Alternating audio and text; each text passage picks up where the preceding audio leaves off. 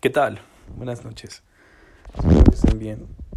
El día de hoy les quiero leer un pensamiento que tuve durante mi navegación por Facebook y me parece, vaya, de suma importancia para mí conocer la opinión de ustedes en a este tema, puesto que vi una, un post que decía, si estamos en semáforo rojo, y no hay trabajo, entonces no al pago de tenencia, no al pago de ISR, no al pago de, predial y no al pago de la luz.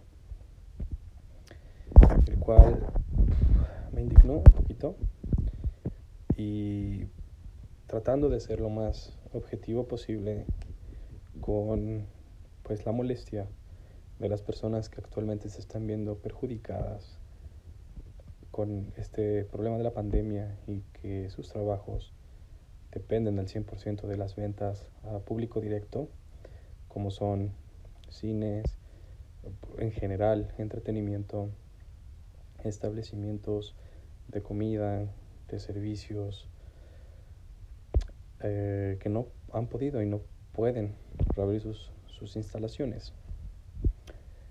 Eh, el comercio formal desgraciadamente se ha visto más afectado que el comercio informal porque los, los lugares que están establecidos han permanecido cerrados casi todo el año o con muchísimas restricciones y las personas que no pagan impuestos, que están en la calle, han operado casi con normalidad.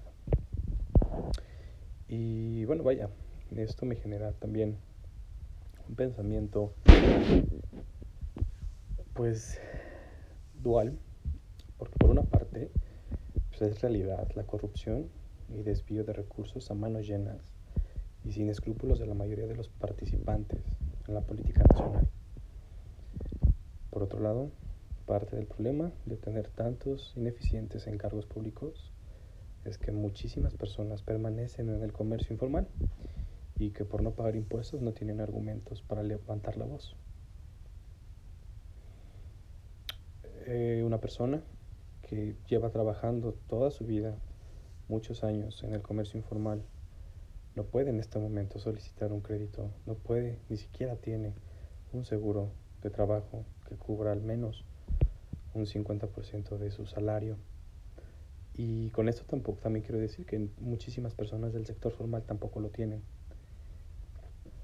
Dentro de la planeación, como administrador de empresas que, que, que soy, tenemos o se tiene que prever en la empresa una sección de riesgos, eh, pues este tipo de contingencias.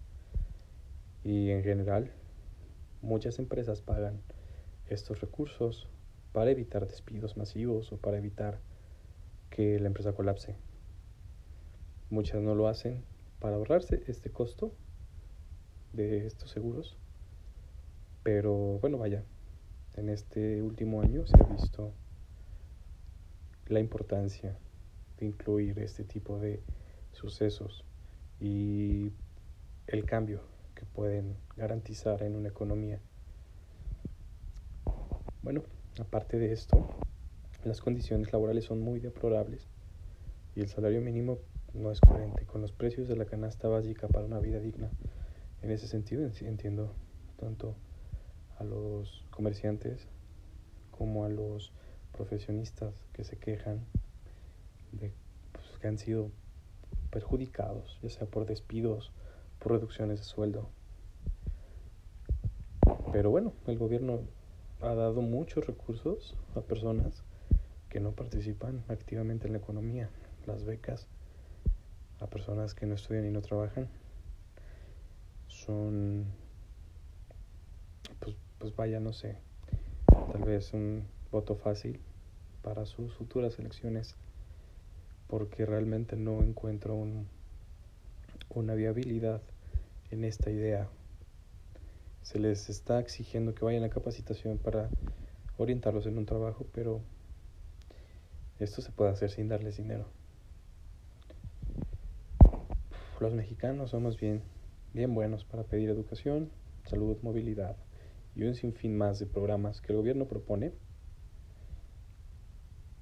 te lo vuelvo a repetir, ya no sé si para beneficiarnos o para mantenernos cabizbajos, porque realmente no nos esforzamos. Tenemos un IMSS ineficiente, secretarías de Estado nepotistas y un gobierno que nos haga por libre todos los años, sin que se le exijan cuentas.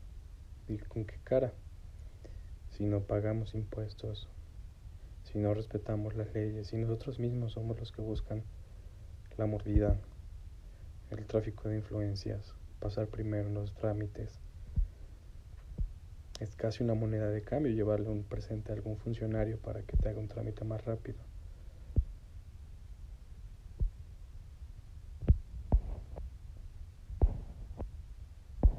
Y bueno, vaya, en nuestra política nacional ya nos hemos tristemente acostumbrado al menos peor en lugar del más preparado. No buscamos un político que proponga, sino un político que no robe tanto. Y eso me parece triste.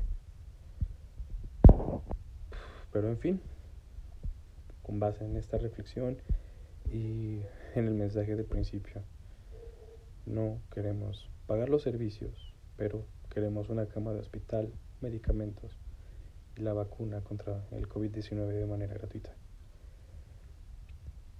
Déjenme saber sus opiniones. Me interesa muchísimo debatir sobre este tema, encontrar puntos que sean lógicos, que tengan argumentos.